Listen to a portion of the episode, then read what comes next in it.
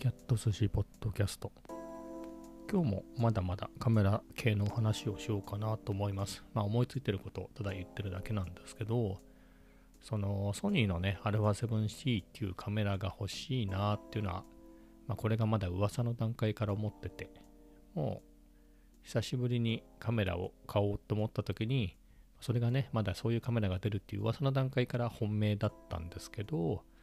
まあ実際にはそれでなくてね、キャノンの EOSRP っていうやつを買いました。まあ、なんでかっていうとね、まあそっちの方が安かったっていうのと、もともとそのその α7C っていうのが噂の段階ではもっとすごく安いっていうはずだったんですよね。そんなに安いのが出るなら僕も手を出しやすいなーっていうので、本当ね、出るならそれを買おうと思ってたのが、思ったより高くて。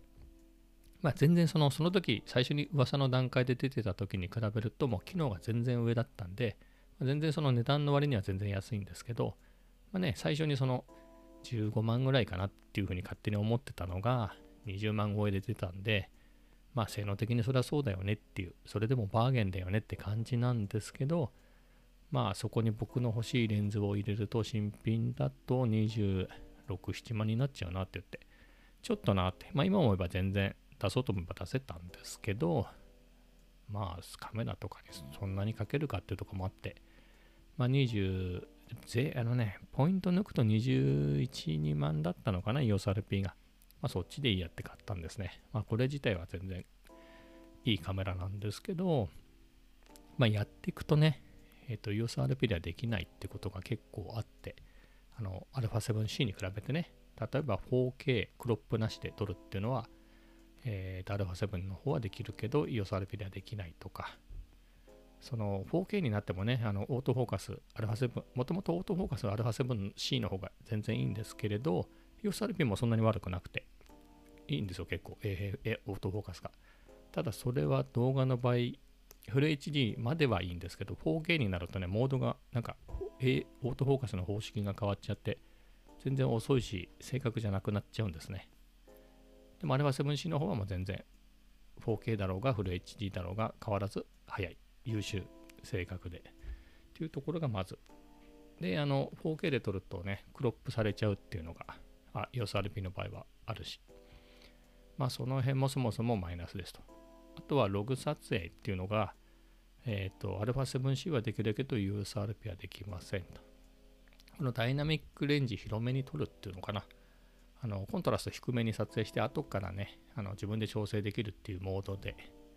それがねないんですよね。なので調整の幅が狭まっちゃうので、ちょっといわゆるシネマチック、ちょっとざっくり、なんだ、漠然とした言い方ですけど、一般的にシネマチックって呼ばれるような雰囲気の映像、そういうのを作るのには α7C の方が向いてるでしょうねっていうところがあって、あとはね、スローモーションの撮影が EOS の場合は 60fps っていうところまでしかできないんですけど、α7 は、α7C はあのフル HD お互いフル HD として、α7 の方は 120fps でできるんで、まあ、かなりスローモーションの、えーと、表現ができると。まあ、この辺ですかね。あとは α7 の方はボディ内手ブレ補正なんで、僕が使ってる 35mm の F1.8、α7C を買ったとしても、ソニーのそのレンズを買うと思うんですけど、っていう場合にね、あの、EOSRP はボディに デブレ補正がないんで、レンズ側についてるんですね。なので、レンズが大きいんです。特に太い。に対して、ソニーの方はね、あのボディ側に、ボディ内手ブレ補正なんで、レンズが結構細身でね、シュッとしてて、まあ、デザインもかっこいいんですよね。まあ、デザインは好みもあってね、EOS も、まあ、僕はそんな悪くないかなと思ってて、そのデザイン、アルファの方がかっこいいかなと思うけど、EOS もそんな悪くないな。結構気に入ってはいますけど、まあ、デザインはさておき、まあそんなところがあって、あとはま周辺機器なんかもね、ソニーが AV の最もね、強い会社なので、その、外付けのストロボを挿すところ、ホットシューっていうところにね、挿すと、そこから電源を取ってくれるマイクとかね、で、あのそこからあの音声の情報もそこを経由してやり取りするんで、その線をつながなくていいとか、まあそういう仕組みがあって、そういうマイクがね、純正で出てたり、まあいろいろいいんですよね。まあ、レンズの選択肢が多いっていうような話もこの間しましたけど、まあ、トータルで言っても、全然動画だったら α7C の方勝ちですねっていう。まあそういう中なんでね、そのさっさと、まあ、いらない他の機材も含めて売って、うまくその額面通り売れると3万円、3万円ぐらい足すと、あの、変えられるんですね、α7C に。だからそうしようかなって思って、まあそれは申し込んだんですけどね、一旦そこでちょっと思いとどまってキャンセルしちゃったんですけど、それがキャンセルしなければ今日 α7C が届いてて、今頃 α7C 買いましたっていうようなことを録音オンしてた、収録してたかもしれないです。で、まあ今でもね、悩みはあるんですからね、そういう損切りって言ったらひどい言い方ですけど、しといた方が、本当にね、欲しいのがあれば値段がつくに、値段がつくうちに売って、α7C っていうのは出たばっかりですからね、ヨス RP は2年ぐらい前ので、あんまり売れてないから、モデル末期っていうか、いつ生産中止になっても、実はそうなってるかもしれないし、まあ、いつね、新しいのが出ても不思議がないような状態なんでね。というのもありなんですが、まあ、まあ、このままでいいかっていうのは、まあ、最初の方に言ったかもしれないですけど、売ったりするのがめんどくさいっていうのはね、もう本当、実はね、キャンセルしたけどね、その下取り用の箱だけは送ってくれて、まあ、それはお店の人もね、あの返さ返さなくていいですよと、そのあの必要だったら使ってくれてもいいし、あの処分、いらなかったら処分してくださいって言われたんですけど、まあ、その箱にね、もう必要なものをね、カメラ全部詰めて、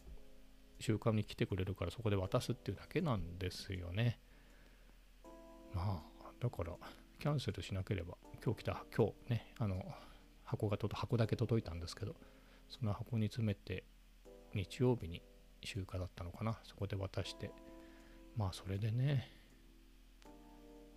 まあ綺麗さっぱり α7C に乗り換えてたんだなって思うと。あそうするべきだったかなっていう気持ちはなくはないです。まあまたうだうだとこのことは考えるかもしれないです。がまあこれもねあえてっていうのもちょっとフィーリング的にはあるんですね。あえてこのままの方がいいかなって思ってるところがあってそれがね、やっぱりあまりにもね、まあ、僕がそういうアルファ系のコミュニティにが多いところ、多い、アルファユーザーが多いコミュニティに属してるっていうところもあるんですけど、まあ、やっぱ Vlog ってね、やっぱソニーが圧倒的に多いんですよね。なので、まあ、どうしても似た感じに、漠然とね、もう細かくは全然みんな違いますよ。撮影の仕方も違うし、目指す方向も違うから。でもね、大体なんか雰囲気は似てるんですよね。まあなんかある影響力のある強い人がいてそれに憧れて寄せていくっていうところはどうしても出てくるんで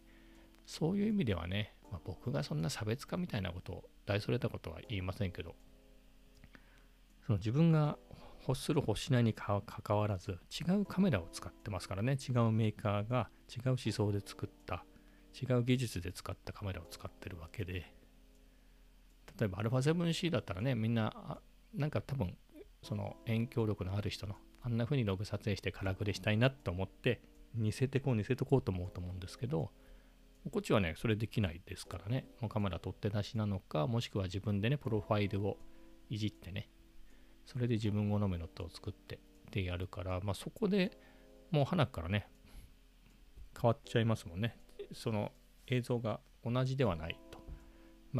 そんなに気にしてみない人から見ればね、フルサイズでぼかしてる、今時のフルサイズのミラーレスで撮った動画で、背景がボケたりして綺麗だなっていう以上の違いを感じないかもしれないですけどね。まあでも、そういうとこで差は出ますよね。差って別にどっちがいいとかじゃなくて、違いっていう意味で、まあ、だからそういうのも面白いかなと思うんですよね。別に性能的には本当にね、綺麗ですからね。あの、十分、EOSRP も綺麗ですから。まあそういうのも面白いかなっていうね、そういうものの違い、なんかギターで言っちゃっていいのかな、もうストラトとレスポールどっちがいいんだと。まあ、合う、合う音楽、合う、合わない音楽とかあると思うんですけど、そういうところもね、コーツつけがたいですよね。プレイアビリティとどっちがいいのと、ストラトとレスポールって。ハイポジはストラトの方がね、あのザクって上下切られてて良さそうにも見えるけど、スケールはね、あのギブソンのレスポールの方がミディアムスケールでとかあとは1フレット多いですからね22フレットで。どっちが？みたいな。って難しいですよね。だってフェンダーの方がストラトの方が難しいっていうけどイングヴェイマルムスティーンみたいな、ね、ものすごいハイベキの人があれをずっと愛用してるとかね。そういうのもあるし、別にもちろんレスポールでもめちゃめちゃ昔のアルディメオラの頃からね、テクニシャンが使ってる場合もあるし、まあそういうところがね、単純に意外とそういう僕、ギターが大好きだったんで、今でもそこそこ好きですけど、その変なフィーリングみたいなとこね、偉そうに結構大事にするっていうか、フィーリング進行みたいなのがあるんですよね。単純にスペックだったらこうだけど、ギターとかってそういうもんでもなくて、例えばね、スポールとかストラトって、まあ時代時代によって変わってたりはするんだけど、まあ、基本的に本当に現代的、現代の技術で、えーと、本当に弾きやすさを追求したらあのあれではないですよ。っていうのが例えば80年代で言うとあのジャクソンとかシャーベルっていうようなギターがねストラトはちょっとボディが大きいんだとでもうちょっと体に合ったようにカットしてであのネックもねあのミディアムスケールでフレットももっと太いのが良くて太くて高いやつが良くて高さがあるやつの方が弾きやすいしでその指板のねあの丸みもあんまりなくてクラシックギターみたく太くて薄くて。で24フレットあった方がいいじゃんみたいな。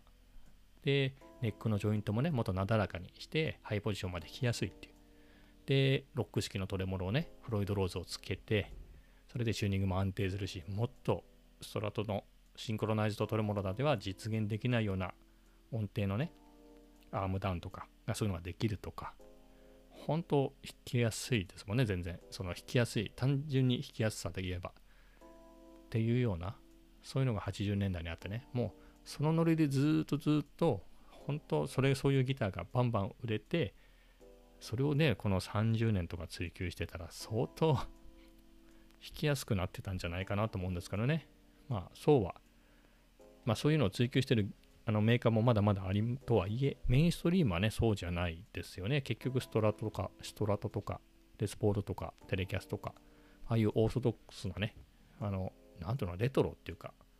もうずっとそういうのが主流のままになっちゃいましたもんね。一時80年代とか90年代前半には少なくともロック系はそういうその当時の現代的なアプローチのギターが増えたんですけど。という時にねとは言ってもですよ今更その 720p でしか撮れないとかねフル HD でも撮れないとかそういうのでやろうとかねそういう意味ではないですよ、まあ、VHS とかで撮ったら逆に面白いかもしれないですけど、まあ、そこまでずれたこと、ずれたっていうか極端なことではなくて、も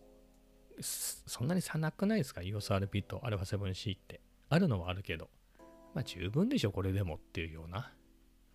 なのでね、まあフィーリングっていうか、まあ、フィーリングは僕実はアルファの方が合うかもしれないけど、まああえてね、そんなに過不足がないんだったら、みんなが使ってない方を使ったらね、自然と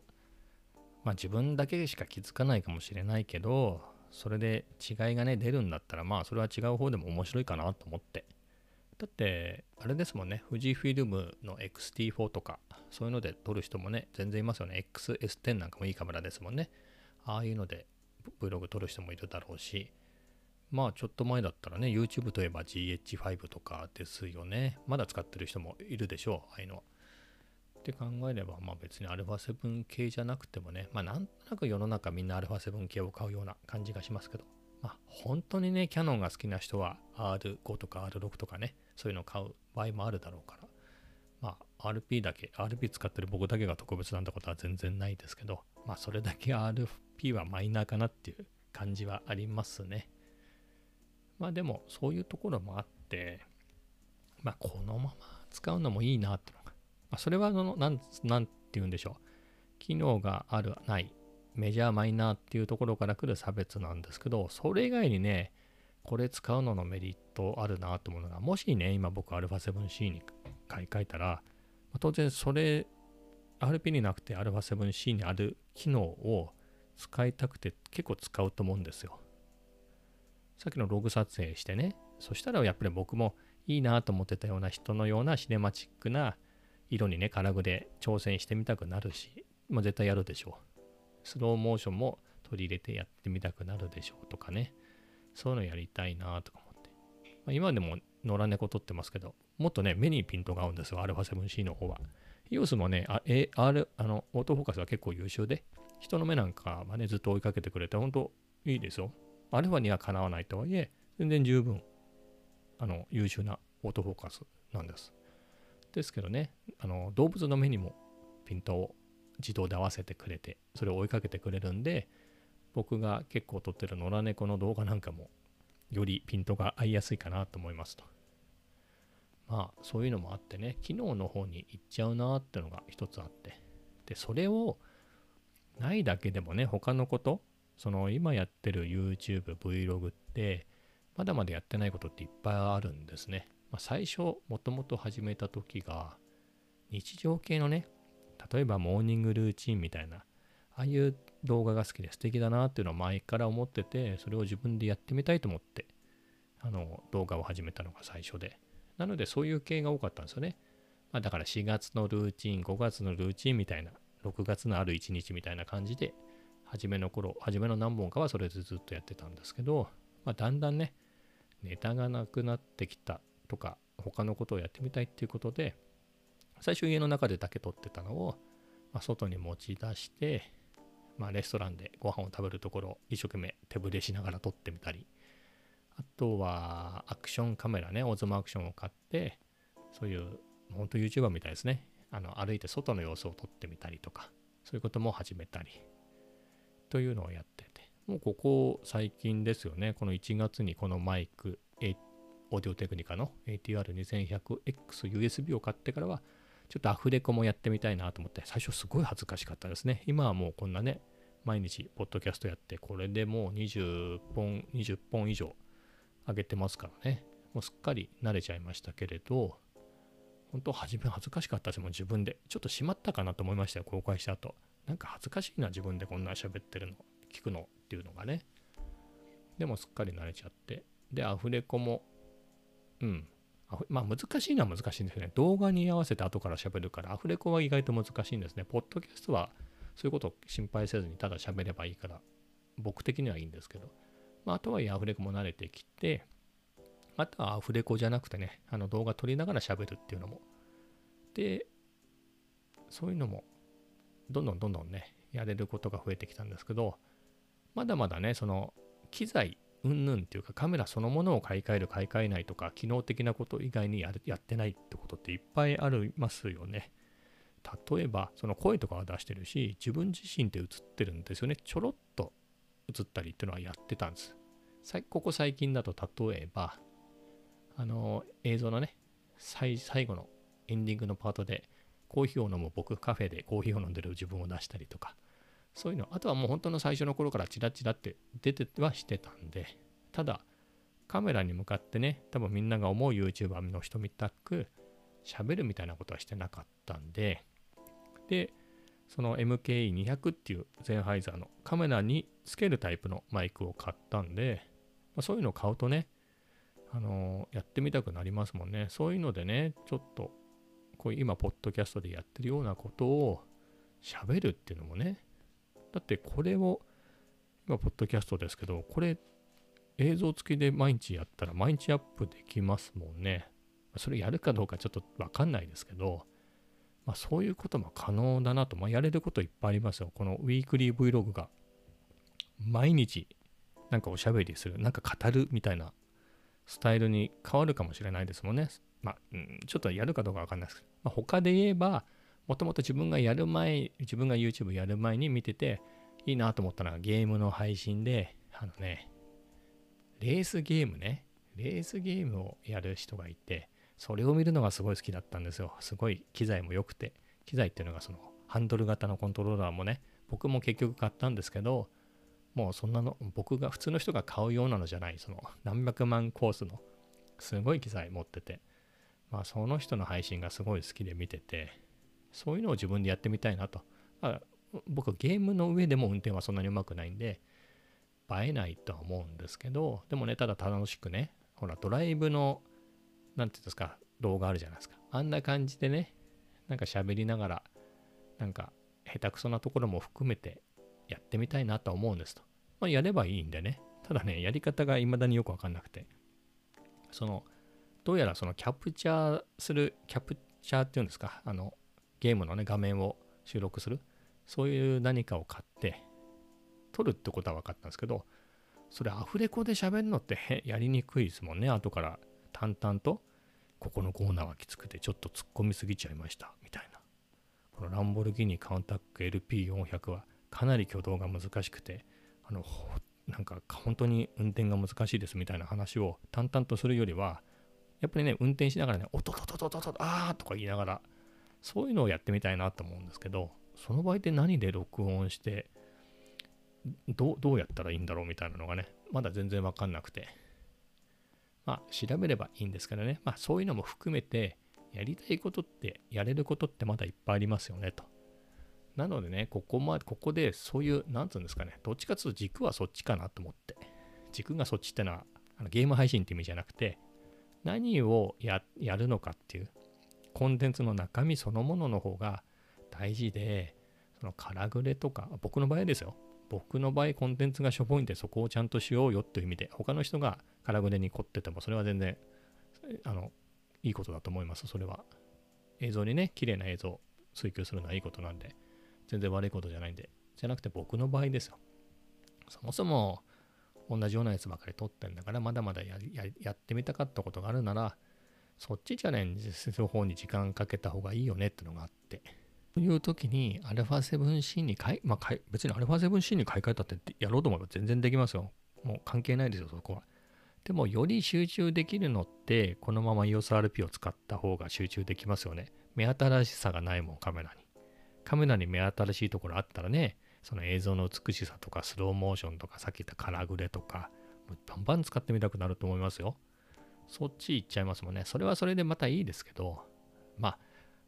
なんだろう、諦めてるわけじゃないですけど、じゃあそこで本当に圧倒的に飛び抜けたあの映像が作れるっていう感じも全然ないんですよね、僕。まあ普通のね、普通のそういうのをやらない人から見て、なんか本格的で綺麗だねっていう映像は作れると思いますよ。ま、普通にフルサイズでね、ぼかして撮っただけでもそういう風に見えますもんね。なので、その、それの延長ぐらいの、そのすごい映像みたいなところにはいかない別のレールの、普通の人が見たら綺麗だねって、あの人は動画が得意なんですねって言われるぐらいのはもちろん、その、でも僕は多分その延長だと思うんですね。その延長上の映像しか作れないなと思ってて。まあ、かといってね、コンテンツがもうめちゃめちゃ面白くて、すごいバズってるのは何十万人っていうのも、そういうそこのレールにもないですけど、まあ自分でやってみるっていうところで言うと、もうちょっとコンテンツそのものとかいろいろ別にオリジナルで誰も思いついてないようなことは多分思いつかないでしょう。でもよくあるコンテンツであってもね、今やってないことだったら、なんかそういう方をね、チャレンジした方が面白いなと思って、そういう時に、あの、RP と α7C のどっちがそういうことができるかっていうんじゃなくて、変えない方がいいよねっていう。そこの機材に新しさがない方が、僕はそそういう他のことをやれるなと思って。例えば、僕は MIDI パッド、 MIDI キーボードも MIDI パッドも持ってて、持っているとギターも持ってるんです。だからこの動画と同じタイミングで、えっ、ー、とね、本当に同時に、あのファイナルカットプロもロジックプロ10も一緒に買ってるんですね。まあ、動画自体は仕事でプリあの Adobe Creative Cloud を契約してたから、それでプレミアプロを先に使ってましたけどね。とはいえ、プライベート用では、そのファイナルカットとロジックプロも同時に買ってて、同時に始めてますと。で、まあその音楽の方はね、音楽がもともと好きでそういうのをやってみたいっていうのもありましたけど、まあ動画やるならその BGM には自分で作りたいっていうのがあって、なので、まあ、一生懸命、多分今のポッドキャストに微妙に流れてる2コードの BGM も僕が作ったんですけど、まあ、作った、まあ、作った、作りました。なんでまあ、この程度であってもね、自分で作りたいんですと、僕は。っていう時に、これをね、これ自体動画の一部だと思うんですと。で、例えば、まあ、キーボードもね、僕、レパートリー2曲しかなくて、簡単アレンジの白鳥の湖とハッピーバースデーのこの2曲ですよ。じゃあ、例えばこのキーボードを下手ながらね、もっともっとレパートリーを増やしていくっていう練習の過程を取ってみるってのもいいし、あの、僕、ロベーションのね、ローンチパッド X っていうのも買って、あの、瀬戸康史さんの動画を見てね。で、あれでね、じゃあ、フィンガードラムをやるもよし、えっとね、ノートモードっていうのがあるんで、それをね、鍵盤のようにして弾くことができるんですね。そのモードで弾ける練習を今してるんですけど、その様子をね、あの記録して定期的にアップするっていうのも面白いだろうし、その練習自体はちゃんとしてますよ。他、ギターもね、ちょっとは弾くんですよ。本当に結構30年ぐらい前に買ったギターをまだ持ってて。なので、まあそれをまた練習するっていうとこもいいかもしれないし、BGM にね、そのギターを取るっていう、使うっていうのもありかなと思って。で、そこで言うとね、またこれもカメラはこれでいいっつってのにまた他のなんか買うのかよって話なんですけど、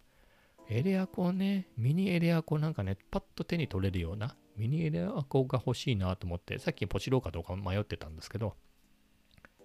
それも本当動画撮ろうかっていうぐらいのタイミングで、最初のね、頃のコンテンツって、あの、本当ミニギターを弾いたり、エレキを弾いたりっていうのが、もうその、ちょっと何十秒かぐらい入れてたんですよ。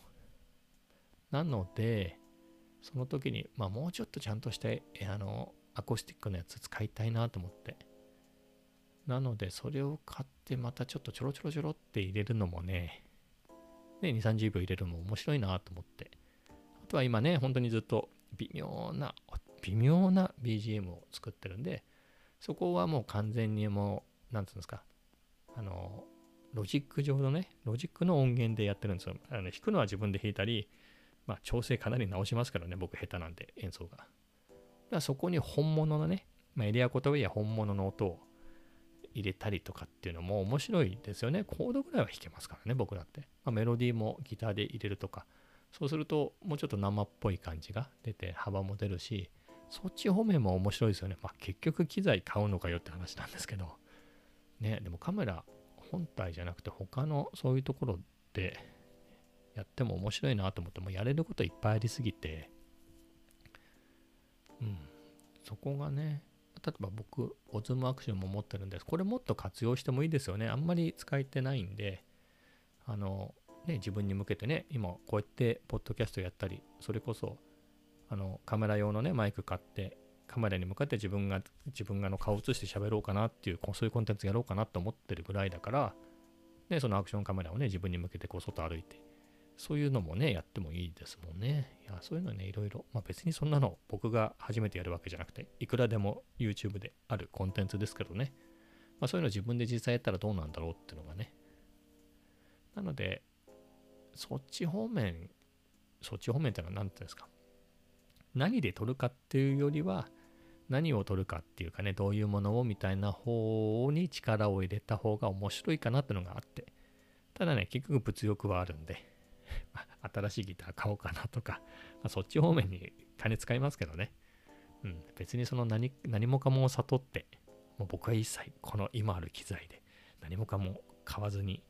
使い、使って新しいコンテンツを作っていくんですみたいな、そんなね、そんなことは思ってないですよ。まあ、結局余計なものを買うんですよ、何か。